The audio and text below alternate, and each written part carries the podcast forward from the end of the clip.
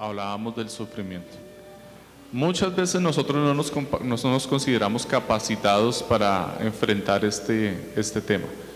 Cuando digo que no nos sentimos capacitados, no para enfrentar el sufrimiento directamente, porque para eso pues básicamente nadie está preparado, sino para enfrentar el sufrimiento de otra persona, es decir, para orientar, para enseñar o para instruir a otra persona durante este proceso de sufrimiento o de aflicción por el cual esté pasando. Muchas veces nos consideramos incapaces de atender estos temas y pues acudimos a algún hermano que pueda tener mayor experiencia y nos pueda orientar. Y desafortunadamente muchas veces aquellos a quienes acudimos o nosotros mismos cuando no acudimos a nadie y tratamos de enfrentar este tema y de aconsejar a un amigo o un familiar que, están eh, que está sufriendo, lo que hacemos es aconsejarle, enseñarle o instruirle basados en en la experiencia personal o en las experiencias que hemos escuchado de otras personas. Y eso se llama comúnmente, o nosotros lo conocemos como qué? Cuando actuamos a través del conocimiento adquirido por experiencias, eso tiene un nombre, eso se llama... No tienen que saber el nombre, no se preocupen, solo quería testear el, el auditorio. se llama pragmatismo. ¿Sí? Cuando usted eh, fundamenta sus decisiones a través de la experiencia, eso se llama pragmatismo. Entonces a fulanito de tal le funcionó, entonces a mí me tiene que funcionar también, entonces eso es verdad. Si funciona, es verdad. Eso se llama pragmatismo. ¿El creyente es pragmático? Pregunto yo. ¿Debería ser pragmático? Ni es ni debería. Desafortunadamente algunas veces somos pragmáticos en algunas decisiones. Pero ¿el creyente debería ser pragmático? No. ¿Por qué? Para eso está la palabra de Dios. Porque si somos pragmáticos, entonces no vamos a tener una sola fe ni un solo criterio en nuestras decisiones. Porque el pragmatismo lo que nos conduce es que cada quien va a tomar una decisión conforme a su experiencia o al conocimiento que tiene del tema en particular. Entonces a fulanito de tal le funcionó tal cosa, entonces él va a hacer eso, pero a sultanito no, y le funcionó otra, entonces él va a hacer eso. Entonces ahí vamos a tener una diversidad, aunque esa palabra hoy en día tenga una connotación un poco apartada de lo que quisiera, pero sí, es una diversidad, quiera la entender como la quiera entender, definitivamente va a haber una diversidad de opiniones y de ideas en la iglesia y no es así como el Señor nos ha instruido en su palabra. Debemos tener sujeción a una sola y es a la escritura. Porque precisamente para que eso sea verdad tiene que ser una sola. Para que algún criterio sea verdad tiene que haber tiene que ser un solo criterio, no muchas opiniones y todos sujetarnos a su opinión. Entonces, cuando nosotros vamos a aconsejar a un hermano que se encuentra en una situación de angustia, de aflicción o de sufrimiento, no debemos basarnos en nuestra experiencia o en el conocimiento que hemos adquirido a través de nuestra experiencia o de las experiencias de otros, sino que debemos fundamentar nuestra instrucción o nuestro consuelo en la verdad, en las escrituras. ¿Eso es claro hasta ahí?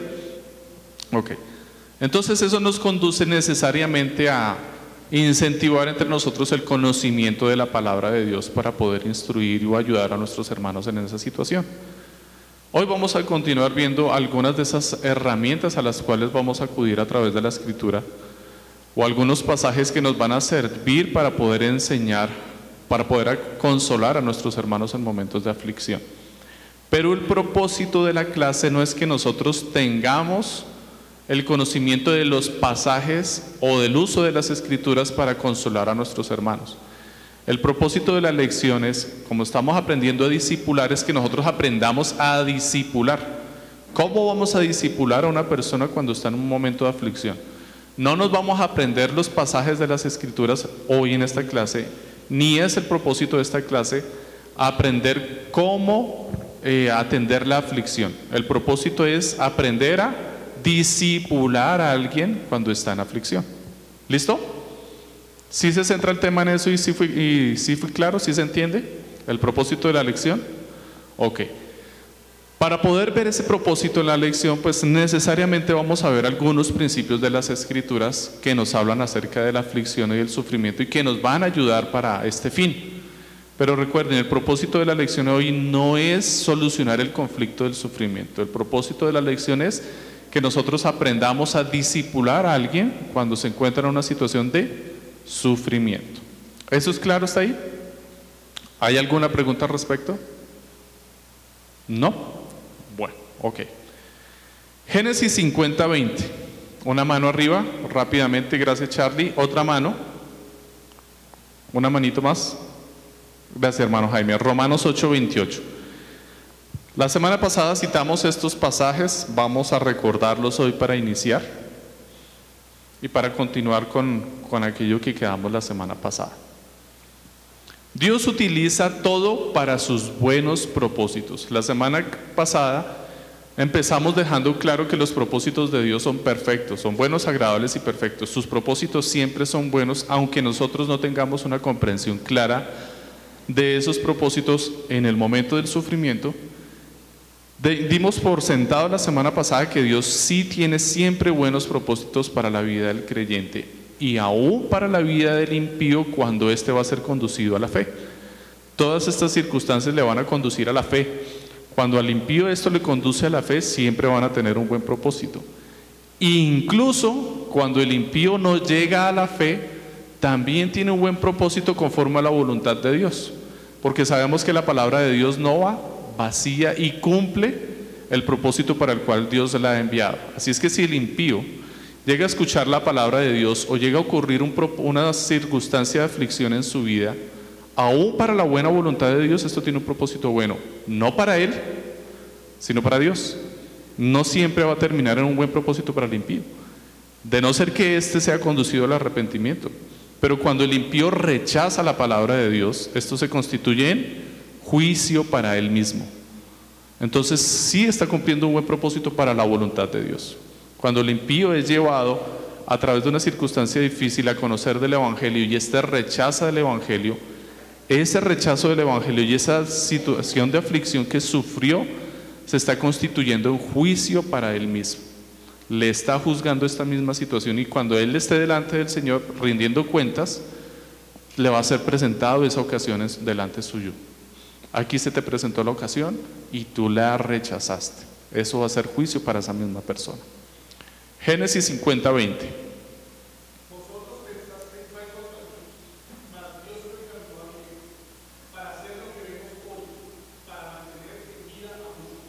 Gracias. ¿Cuál es el contexto de ese pasaje rápidamente? José, ¿cierto? Muy bien. Entonces vimos cómo José tenía clara, claro ahí y entendía muy bien que aunque sus hermanos habían hecho un mal, le habían hecho un mal a él, Dios tenía un buen propósito a través de ese mal, eso lo vimos la semana pasada, y encaminó todos esos propósitos hacia un bien incluso mayor, porque el propósito era no solamente él, sino la salvación de Israel en el tiempo de la hambruna. Romanos 8:28.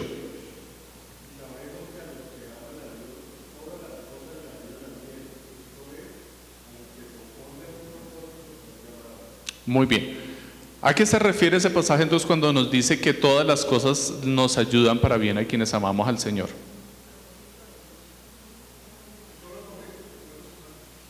Señor, todas las cosas buenas y malas nos ayudan a nuestro bien. ¿Y a qué se refiere con que nos ayudan a nuestro bien? Se refiere a nuestro proceso de santificación, formación de carácter y crecimiento en nuestra fe no es un bien particular conforme a mis intereses personales. ¿sí? No está refiriéndose a que eso me va a ayudar a mis intereses personales. Se está refiriendo al bien mayor de todos. ¿Cuál es el bien mayor de todos para el creyente? Crecer en el conocimiento de nuestro Señor Jesucristo. Es el bien mayor, nuestra salvación.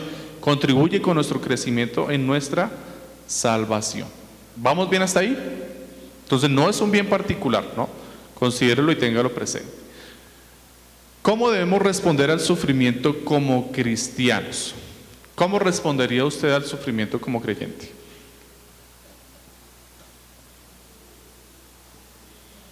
¿O qué reacción podría tener usted ante el sufrimiento como creyente? ¿Cómo ha reaccionado? Ya hemos tenido circunstancias en las que seguramente mucho o poco hemos sufrido y hemos tenido alguna reacción ante el sufrimiento. ¿Cómo ha reaccionado usted y cómo debería ser nuestra reacción ante el sufrimiento? Voy a ayudar un poquito. Salmo 42, por favor. Una mano arriba que me ayude con el Salmo 42. Gracias, señora Miriam. Salmo 42. El verso 5, por favor.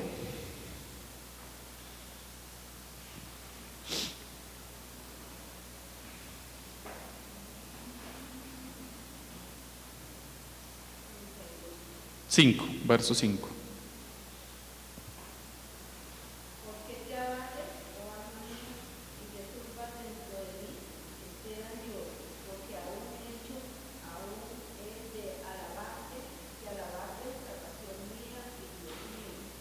Muy bien, nuevamente, por favor, un poquito más fuerte.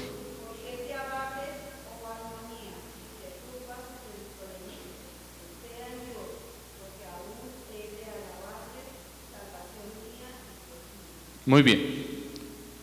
El salmista está, está, expresando allí una situación de aflicción o de sufrimiento en su vida. Se encuentra abatido, tiene aflicción en su corazón en ese momento. Y él responde allí cuál es su reacción delante de Dios. ¿Cuál es la reacción que él tiene ante esa situación de sufrimiento? Esperar en Dios y alabar. Él hace dos cosas. Él espera, aguarda la respuesta del Señor en medio de su situación. Es decir, él entiende que esa situación tiene un propósito en su vida y él está aguardando a tener comprensión de ese propósito. Y mientras aguarda para tener comprensión de ese propósito, ¿qué hace? Alabar al Señor. Mientras espera a que el Señor dé una respuesta a esa situación en medio de su vida, Él responde en alabanza y en adoración a Dios. ¿Cómo debe responder el cristiano ante una situación de sufrimiento? Debemos responder aguardando en el Señor y buscándole en alabanza a Dios. Y esto lo podemos resumir en que debemos volvernos a Dios. ¿Por qué? Volvernos a Dios. Porque muy posiblemente en una situación de sufrimiento o aflicción nosotros empezamos a cuestionar nuestra fe y cuestionar a Dios. En realidad, ¿qué es lo que Dios quiere para mi vida? Yo no entiendo por qué me está poniendo esta situación, Señor, pero si yo he sido bueno para contigo, si yo diezmo en la iglesia, si yo llego temprano a poner las sillas, si siempre que hay un hermano en necesidad yo oro por ellos y voy, ¿por qué me está pasando esto a mí? Y esa situación nos puede poner en el apartarnos de Dios por un momento, no necesariamente de la iglesia o de la fe, pero sí nuestra relación personal. Podemos empezar a descuidar nuestro tiempo de oración, la lectura de la palabra, porque empezamos a cuestionar a Dios. Y pues bueno, definitivamente como humanos tenemos que reconocer que sí, seguramente vamos a cuestionar nuestra fe en esos momentos. Y en la escritura vamos a encontrar casos en donde muchas veces sí se cuestionó la fe en esas circunstancias. Pero la conclusión de todos aquellos que se cuestionaron y que eran creyentes era volver su rostro a Dios, buscarle más enfáticamente. ¿Qué debemos hacer entonces en ese momento? Buscar a Dios. Cuando usted está aconsejando a una persona que se encuentra en un momento de aflicción, acompáñela a regresar a Dios. No la deje regresar sola, acompáñela. Vaya y visítela para que oren juntos, visítela para que lean la palabra juntos. Porque una persona en esa situación definitivamente necesita, además de eso, compañía. Y esa es una de las cosas que tenemos que aprender a Dios. También allí. ¿Cuáles son los propósitos de Dios en el sufrimiento? El sufrimiento nos da una oportunidad para destacarnos como cristianos en un mundo que no honra a Dios. Primera de Pedro 4:16.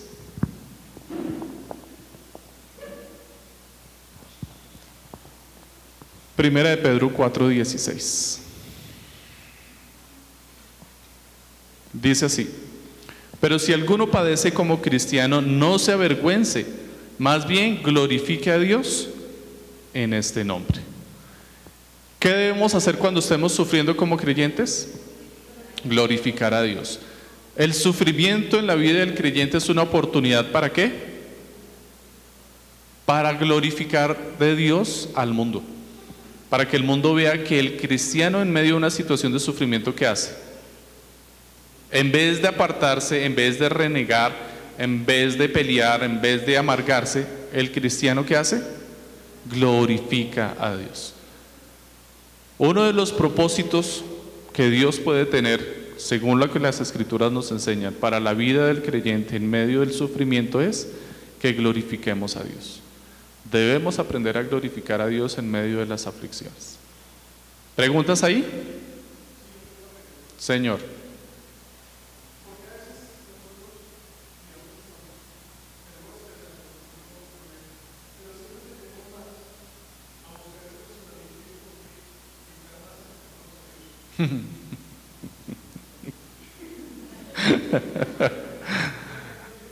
Hermano, pues es que recordemos que estamos luchando todavía con nuestra naturaleza pecaminosa y en medio de nuestra naturaleza pecaminosa, desde el principio el hombre no quiere reconocer a Dios aunque sabe que existe.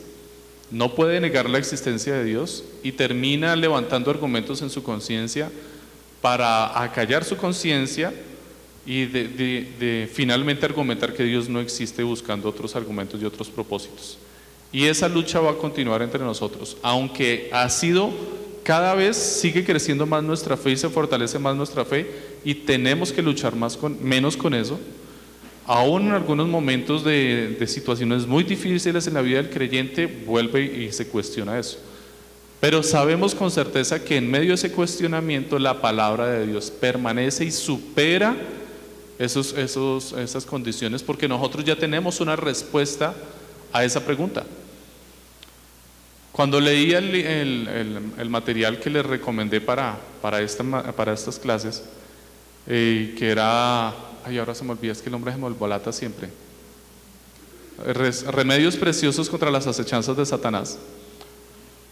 Una de las cosas que aprendía era que definitivamente uno tiene que tener respuestas preparadas en su mente o en su conciencia, argumentadas en la escritura o pasajes, memorizar pasajes en las escrituras que den respuesta a esos momentos de crisis, a esos momentos de aflicción. Y precisamente en estas situaciones de sufrimiento, uno debe tener presentes pasajes de las escrituras que den respuesta a esos momentos de crisis. Y eso va a evitar que esos momentos de crisis crezcan o sean más largos o más difíciles. Porque tan pronto llegue la, la trampa, la acechanza de Satanás, la tentación a mi mente, yo tengo la respuesta preparada y la puedo rebatir rápidamente y no me voy a quedar cavilando en mi mente a ver si la pregunta que me está haciendo Satanás tiene razón o no tiene razón, sino que yo en algún momento de mi vida ya di respuesta a esa pregunta, ya sé la respuesta, entonces ya puedo argumentar con facilidad. Entonces, lo que tenemos que hacer en ese momento es tener presentes los pasajes de las escrituras que combatan esas acechanzas que, que Satanás va a poner en nuestra mente. ¿Eso responde a tu pregunta? Conforme nosotros vamos creciendo en la fe, va a disminuir eh, considerablemente esas, ese tipo de preguntas que llegan a nuestra cabeza. Gracias, hermano. El sufrimiento nos enseña a depender de Dios y no de nosotros mismos. Y esto es supremamente importante que lo recordemos en todo tiempo. Muchas veces en nuestra vida cotidiana pues aprendemos a valernos por nuestros propios medios y creemos que por nuestros propios medios podemos solucionar muchos problemas. Y gracias a Dios pues no nos llegan situaciones de sufrimiento tan a menudo como como, como Dios quisiera que ocurriera para formar nuestra vida, sino que Él a veces es, usa de su misericordia de una forma que no entendemos y a algunos nos da situaciones de aflicción continuas y a otros pausadamente y a otros muy esporádicamente. Y el Señor sabe cómo obra en la vida de cada quien. Pero cuando llega una situación de sufrimiento, una de las cosas que debemos recordar y que usted debe recordarle a esa persona que está discipulando, es que esa situación de sufrimiento le va a enseñar a depender de Dios antes que de sí mismo y de sus propios medios. Tenemos que aprender a confiar y a depender de Dios, no de nuestros propios esfuerzos. ¿Alguien ha aprendido eso en medio de alguna situación de sufrimiento? Creo que todos. Y tenerlo presente en nuestra mente nos ayudará a superar la próxima situación de aflicción que tengamos. Y eso le ayudará a disipular a sus hermanos en la fe. Y no lo estará discipulando bajo la experiencia, sino bajo la instrucción de la palabra. Salmo 119, 71 dice, bueno me es haber sido humillado para que aprenda tus estatutos. Yo no quería esta cachetada, pero pues ahí estaba. Bueno me es haber sido humillado para que aprenda tus estatutos. ¿Qué otro propósito tiene el sufrimiento en la vida del creyente? Aprender la ley del Señor, conocer la palabra de Dios. Bueno me es haber sido humillado para que aprenda tus estatutos. ¿Qué aprendemos a través de la humillación o de la aflicción cuando tenemos aflicción y esto nos humilla? ¿Qué aprendemos? La ley del Señor, los estatutos, su palabra. Otro de los propósitos entonces, si usted no lee regularmente la palabra y le ora al Señor porque quiere tener conocimiento de la palabra y quiere sabiduría, ya sabe de qué forma le puede estar respondiendo el Señor. ¿Cómo le puede estar respondiendo? por medio de una situación de aflicción, por medio de una situación de sufrimiento, porque a través de esta situación de sufrimiento la palabra dice que Él le va a conducir a que usted conozca su palabra. Otra, forma, otra cosa que aprendemos en medio de las situaciones de aflicción, el sufrimiento nos hace madurar hasta convertirnos en personas piadosas. ¿Qué es una persona piadosa?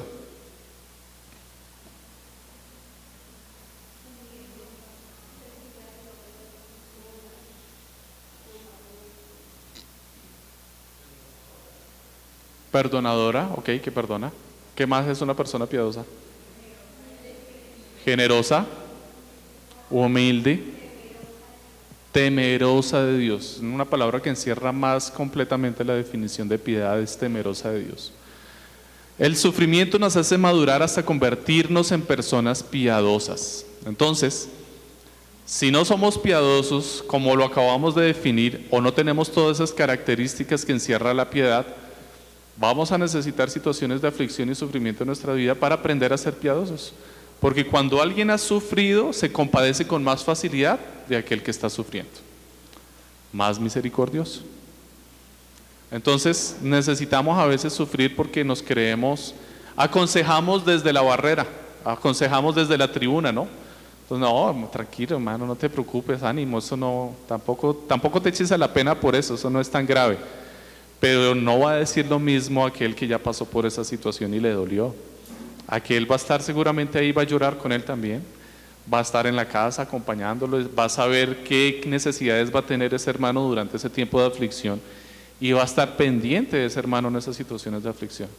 Entonces, si se dan cuenta, definitivamente la aflicción para la iglesia es una escuela impresionante. Es, ayuda muchísimo a, compactar la unidad en medio de la iglesia y de su cuerpo. El sufrimiento hasta donde nos permite, perdón, el sufrimiento hasta nos permite compartir la gloria del Hijo. El sufrimiento nos permite compartir la gloria del Hijo, es decir, aquella gloria que recibió el Hijo, nosotros podemos disfrutarla también. ¿Se entiende eso? ¿Sí se entiende? Ahora, ¿se acepta? Si lo entendimos. Nosotros podemos a través del sufrimiento llegar a disfrutar de la gloria del Hijo. Es decir, que el Hijo nos comparte de su gloria a través del sufrimiento. ¿Cómo es esto posible? Romanos 8:17 dice, y si hijos, también herederos, herederos de Dios y coherederos con Cristo si es que padecemos juntamente con Él, para que juntamente con Él seamos glorificados. ¿Seremos glorificados juntamente con Cristo? Sí. ¿Y esto a través de qué? De la obra salvadora que Él ya hizo, téngalo por seguro. Pero, además de eso dice, si padecemos juntamente con Él. Y definitivamente, de alguna forma que nosotros no entendemos, ya hemos padecido juntamente con Cristo. Cristo nos hizo partícipes y Cristo murió por nosotros y nos imputó la justificación.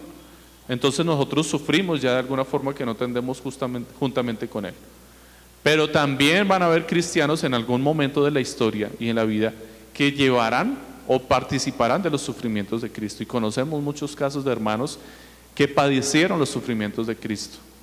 Y ellos también recibirán de la gloria del Señor.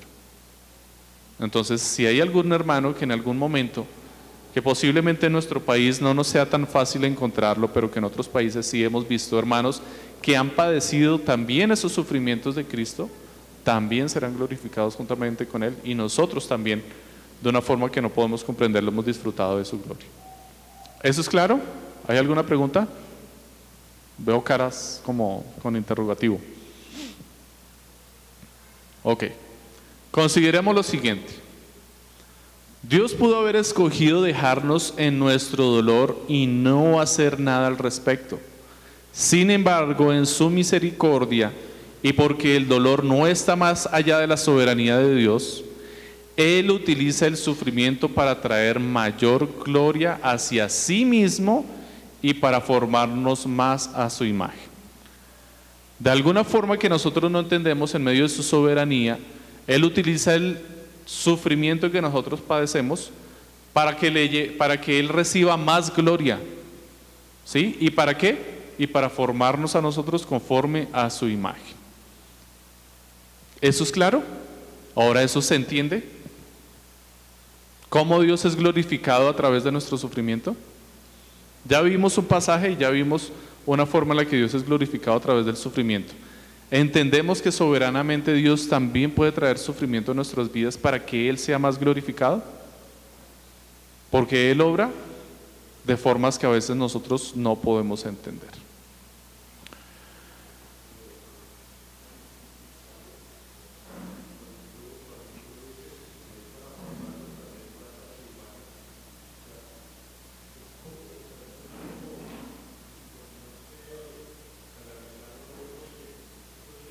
Ok.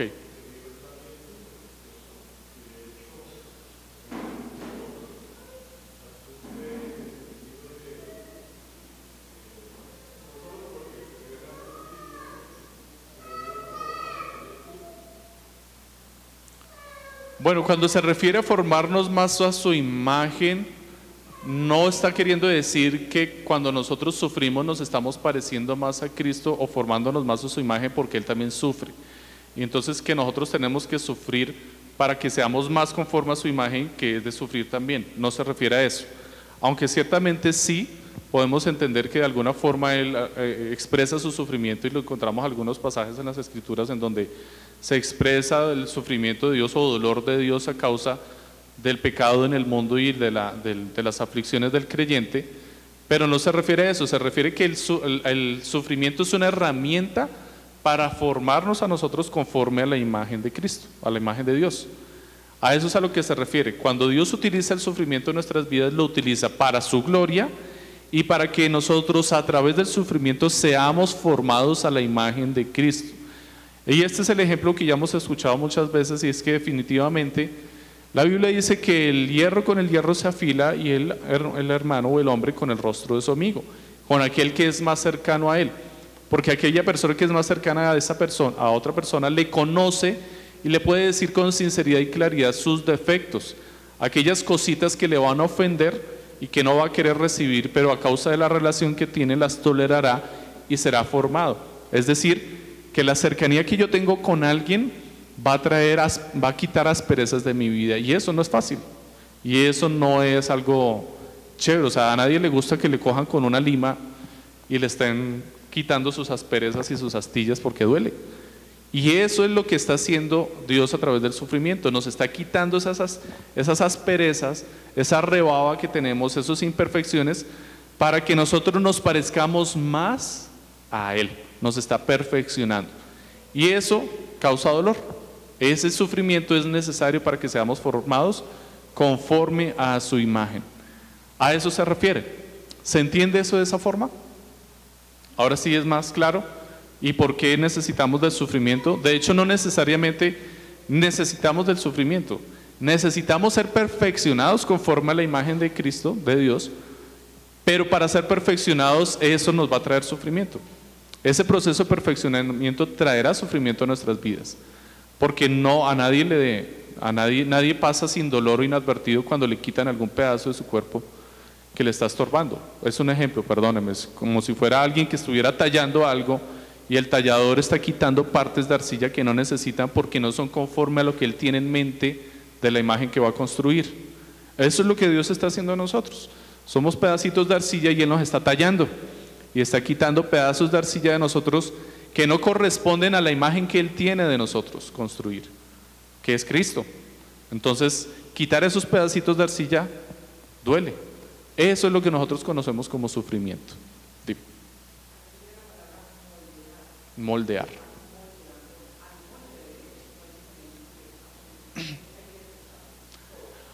Aunque bueno, yo usaría una palabra más, más agresiva que moldear, porque moldear a veces es como coger la arcilla y, y hacerla, y entonces eso parece un masaje, ¿sí? bonito y se está moldeando. No, nos está esculpiendo, nos está esculpiendo, nos está quitando pedazos que no debemos tener. Porque moldear es como simplemente tomar un poco de arcilla y así espicharla y, seguramente será doloroso y estará formando hasta que quede la imagen. Pero esculpir implica quitar. Va a quitar cosas de tu vida, las va a quitar y no las va a quitar así. Con un cincel y con un martillo va a quitar trozos de tu vida para formarte conforme a la imagen de Cristo. Y eso nosotros lo conocemos como sufrimiento. Y es formación de nuestro carácter. Ok. Toma tiempo para hablar acerca del sufrimiento. Y como esto toma tiempo, no esperes a que la persona que estás discipulando esté en una situación de sufrimiento. Es decir, habla del sufrimiento antes de que llegue el sufrimiento a tu vida o a la vida de esa persona. Si estás discipulando a una persona, no esperes hasta que llegue el sufrimiento a la vida de esa persona para hablar del sufrimiento. Habla del sufrimiento antes. Enséñale a esa persona acerca del sufrimiento antes de que llegue a luchar con el sufrimiento. Porque si ya le has enseñado, tiene el conocimiento ya guardado en su mente y será más fácil acudir en su mente a aquellas respuestas en las escrituras que le reconfortarán en medio de su dolor y de su aflicción. Y eso será más fácil, más, más llevadero que tener que estar acudiendo a la iglesia a buscar hermanos continuamente para que le ayuden en esta situación. Aunque sabemos que eso va a ocurrir y que necesitamos de relaciones entre nuestros hermanos para poder acompañar a esta persona en medio de situación de sufrimiento, pero cuando esta persona está en la intimidad y está en la soledad, tendrá también consuelo a través de las escrituras porque ya tiene un conocimiento de cómo enfrentar el sufrimiento. Entonces no esperemos hasta que el sufrimiento llegue para hablar acerca de él. La semana pasada mencionamos la definición de sufrimiento que nosotros teníamos y definitivamente coincidimos todos en que nuestra definición de sufrimiento es que el sufrimiento es malo. Como sea que lo hayamos tratado de definir en nuestra experiencia, el sufrimiento es malo. Y la semana pasada establecimos definitivamente que si Dios es el creador de todas las cosas, es bueno, es perfecto y su voluntad es agradable, y en el Génesis Dios determinó que la mujer sufriera durante sus preñeces, es decir, no solamente en el tiempo de dar a luz, sino durante todo el parto, y que el hombre padeciera y sufriera también para sustentar a su familia. Pues entonces, si la buena voluntad de Dios es agradable y perfecta y Dios determinó eso, pues entonces eso es bueno.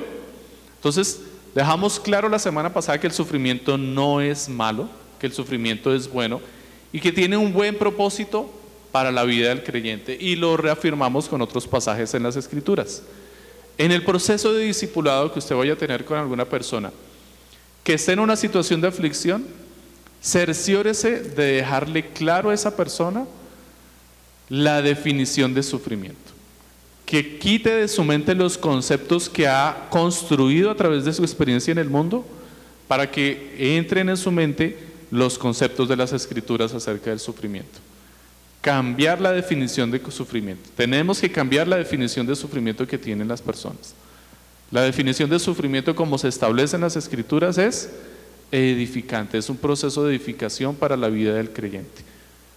Eso es una de las labores que tenemos que hacer como discipuladores con nuestros hermanos. Debemos estudiar los propósitos de Dios para el sufrimiento según lo que Él ha revelado su palabra.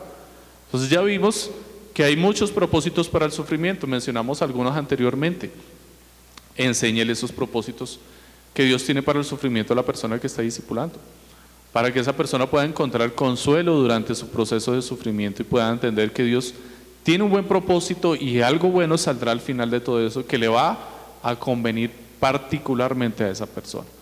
Y será su crecimiento en la gracia del Señor, madurez, sabiduría y seguramente muchas otras virtudes.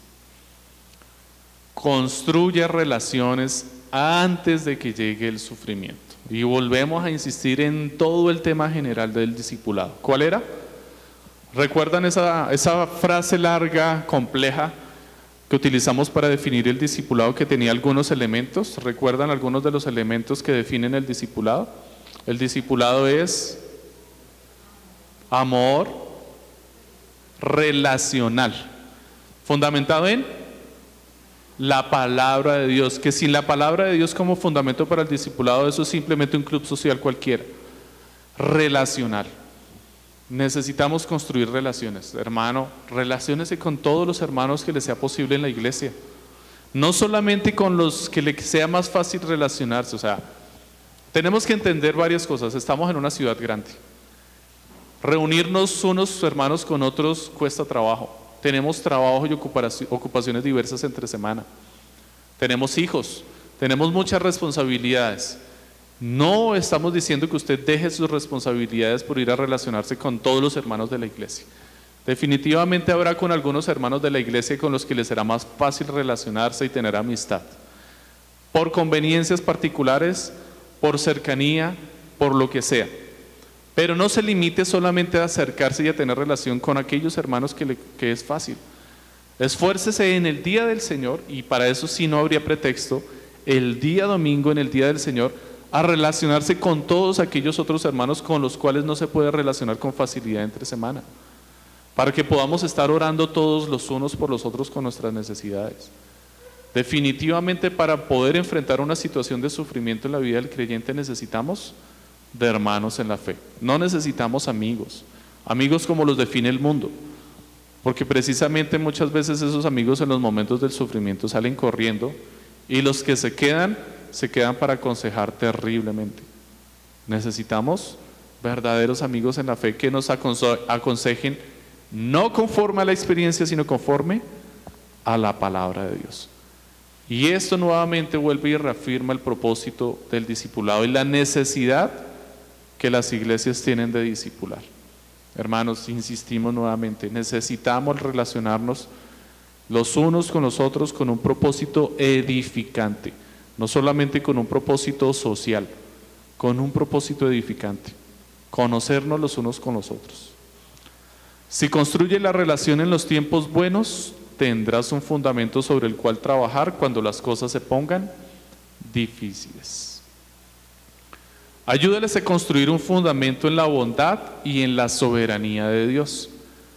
A esto me refería cuando mencionaba anteriormente que es necesario que tengamos en nuestra mente guardado, memorizado aquellos pasajes de las escrituras que nos van a ayudar a combatir las tentaciones o los argumentos de Satanás o nuestros propios argumentos en contra del propósito de Dios cuando llegue la situación de sufrimiento. Pero ¿por qué a mí? ¿Pero por qué mi hijo tenía que enfermarse? Pero ¿por qué tenía que morir mi esposo?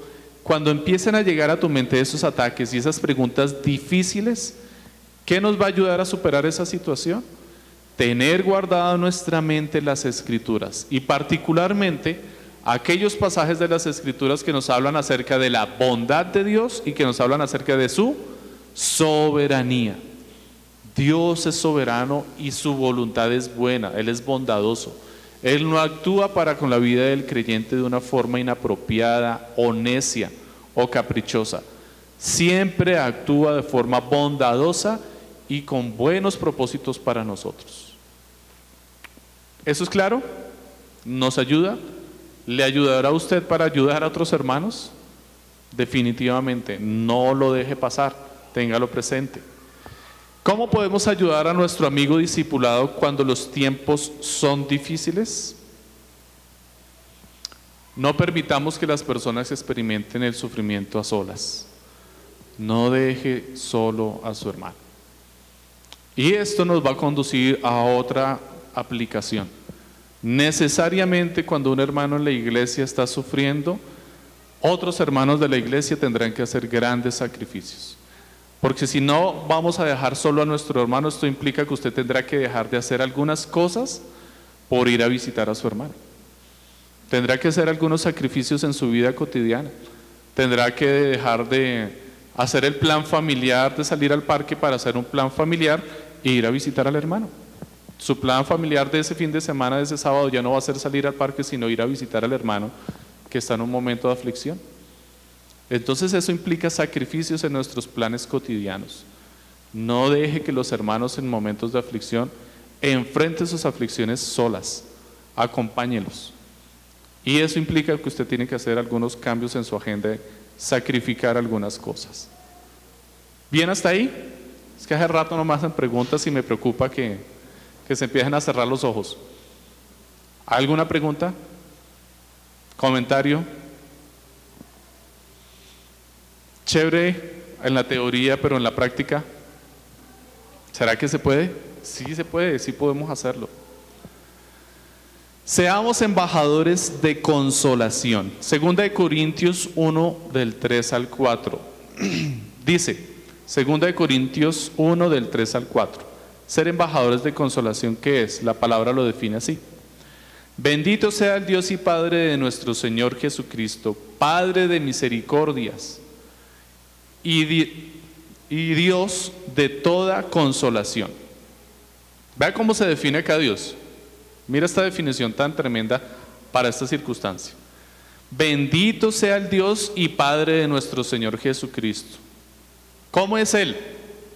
Padre de misericordias y Dios de consolación. Tremenda definición.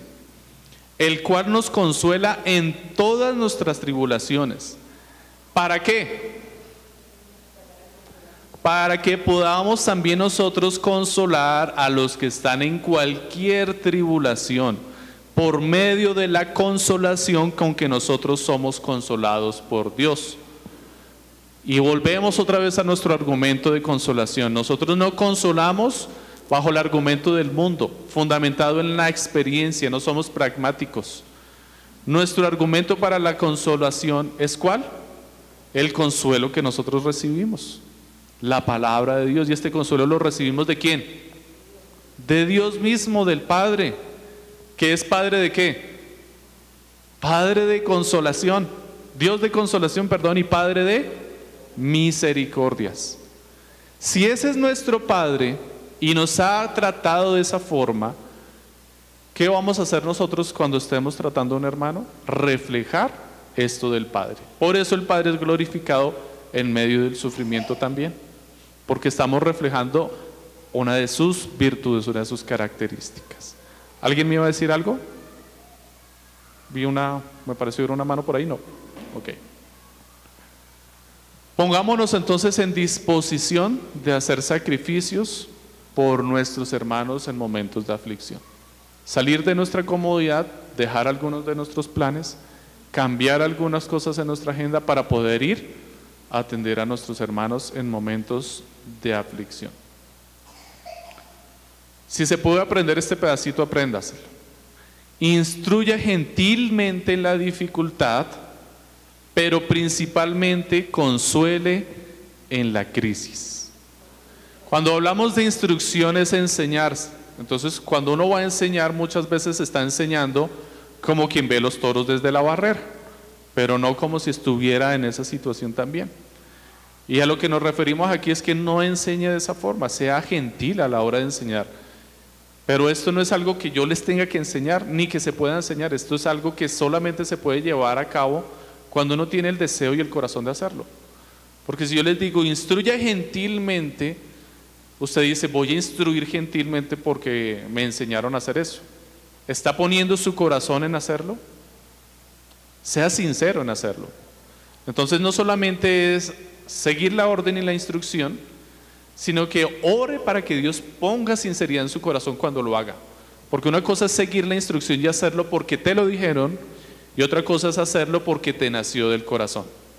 Si usted está esperando a que le nazca del corazón, se va a quedar esperando mucho tiempo. Sea intencional en hacerlo. Entonces empiece a hacerlo y ore para que el Señor Ponga esa intención sincera en su corazón.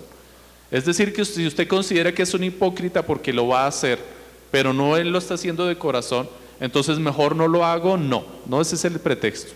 Sígalo haciendo, pero ore a Dios para que le ponga diligencia y sinceridad en lo que ya empezó a hacer, porque de lo contrario no lo va a hacer nunca.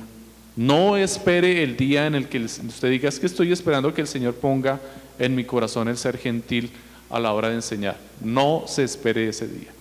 Hágalo. Instruya gentilmente en las dificultades, pero principalmente consuele en la crisis. Cuando una persona esté en una crisis y esté en un momento de angustia tremendo y difícil, lo mejor que puede hacer es consolar. No se ponga a enseñarle en ese momento. Es que el Señor dice en su palabra que eso fue porque tú pecaste y eso es consecuencia de tu pecado y tienes... Quédese calladito. Consuele. Acompañe. Guíele, fortalezcalo. Mira, ánimo, hermano, la palabra del Señor te da esto. Dale palabras de aliento en las escrituras. Dele consuelo. No se ponga a enseñarle en ese momento, no le instruya. Ese es un momento de consuelo. Y ya después, cuando la situación sea más llevadera y sus oídos estén atentos a la enseñanza que le va a querer dar, enséñele. Por eso decíamos que lo mejor es hablar del sufrimiento antes de que llegue la situación de aflicción. ¿Eso fue claro? ¿Hay alguna pregunta al respecto? Porque aquí pueden salir muchas preguntas difíciles. ¿Está cuestionando de alguna forma esta enseñanza? ¿Cree que hay una mejor forma de hacerlo? ¿Vamos bien hasta ahí? Ok. En medio de las luchas las personas muchas veces buscan respuestas a las preguntas difíciles.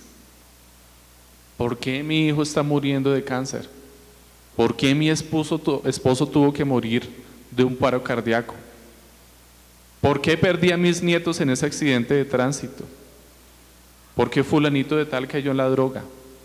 Muchas veces en la situación de aflicción la persona va a querer buscar una respuesta a esas preguntas, pero eso no es lo que nosotros debemos responder necesariamente. No tenemos que entrar en esas discusiones ni en ese tema. ¿Qué es lo que debe hacer el discipulador ante esas circunstancias? Enfocar nuestra conversación en reafirmar el carácter de Dios y su necesidad de confiar en la misericordia y la bondad de Dios. Reafirme el carácter de Dios en la mente de esa persona. El carácter de Dios es justo, es bueno, es perfecto, es misericordioso, es bondadoso. Reafirme el carácter de Dios. Enséñele acerca del carácter de Dios a esa persona. Enséñele acerca de su misericordia y acerca de su bondad. Es la forma en la que las escrituras nos instruyen a atender estos momentos de aflicción. Piense cómo servirle a esa persona que está en aflicción de una forma práctica. Servir es muy importante en esta situación. Muere una persona, de, alguna de alguien de la iglesia, de algún miembro de la iglesia. Y lo primero que usted debería hacer como discipulador o como allegado a esta persona de la iglesia, antes de darle consuelo y todo lo, demás es, ayúdele con los problemas derivados de la muerte de una persona. ¿Cuáles son? ¿Usted cree que una persona que está enfrentando la muerte de alguien va a estar pensando en ese momento en cómo solucionar lo del entierro, dónde ir a conseguir el ataúd, cómo hacer la funeraria? ¿Estará atenta de todas esas situaciones? ¿Sabrá cómo enfrentarlas en ese momento? ¿Qué puede hacer usted? Servir. Ayúdele. Seguramente necesitará transporte para movilizarse de un lugar a otro. Ayúdele con el transporte. Ayúdele a movilizarse. No será muy prudente que una persona en medio de ese dolor esté conduciendo un carro, por ejemplo. Entonces no solamente es esto, sino que en la hora práctica tenemos que aprender a servir también a nuestros hermanos en momentos de aflicción. ¿Tiene alguien enfermo en el hospital? Ayúdele con todos los trámites que tiene que hacer. De pronto no tiene que comer, no ha comido, pregúntele, llévele algo de comer. Estar atentos a todas las necesidades que se puedan generar. Eso hace parte de nuestra labor de discipulado.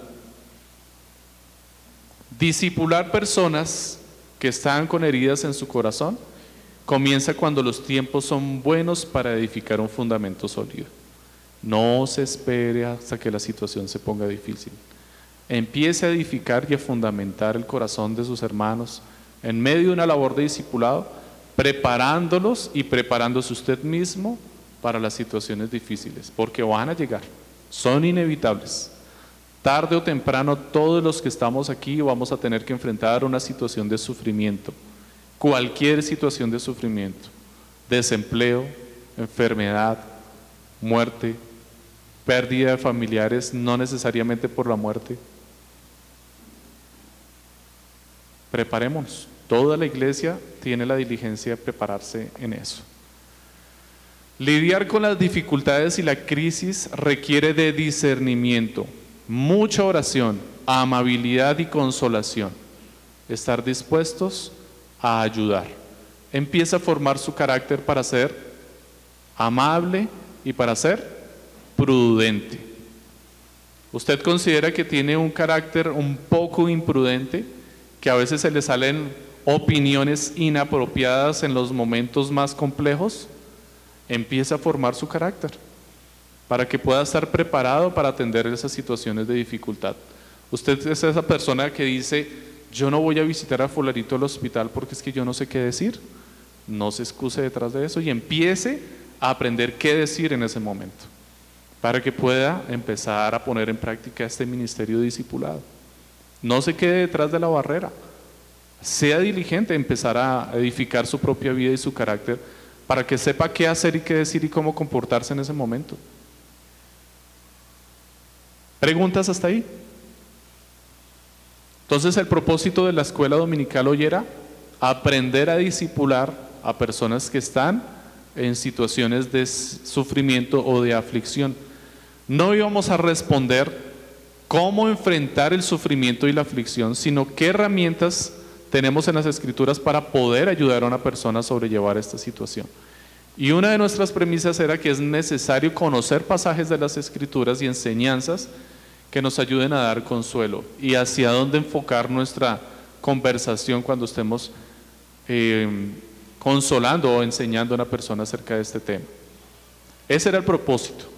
Son bastantes cosas. Hoy concluimos con este tema. Si usted tiene dudas y quiere seguir hablando al respecto, y sería buenísimo que lo hiciera, podemos seguir hablando durante el tiempo de discipulado, o sea, cuando usted disponga, cuando usted quiera hacerlo, con cualquiera de los hermanos de la iglesia. Es decir, termine el culto el día del Señor, reúnase con otros hermanos a hablar del tema. Pónganse este tema a hablar si quieren saber más y empiecen a estudiar acerca del tema. ¿Necesitan material? Pregunta a un hermano que sepa, pregunta a los ancianos de la iglesia y con mucho gusto les orientamos para poder continuar hablando de este tema porque necesitamos hablar de esto y conocer bastante acerca de cómo disipular a las personas en general y particularmente en estos temas complejos. Concluimos aquí. Esperamos que este mensaje haya sido edificante para tu vida. Si deseas este y otros mensajes, visita nuestra página en internet iglesiaraa.org. Este es un recurso producido para la Iglesia Cristiana Bíblica RAA.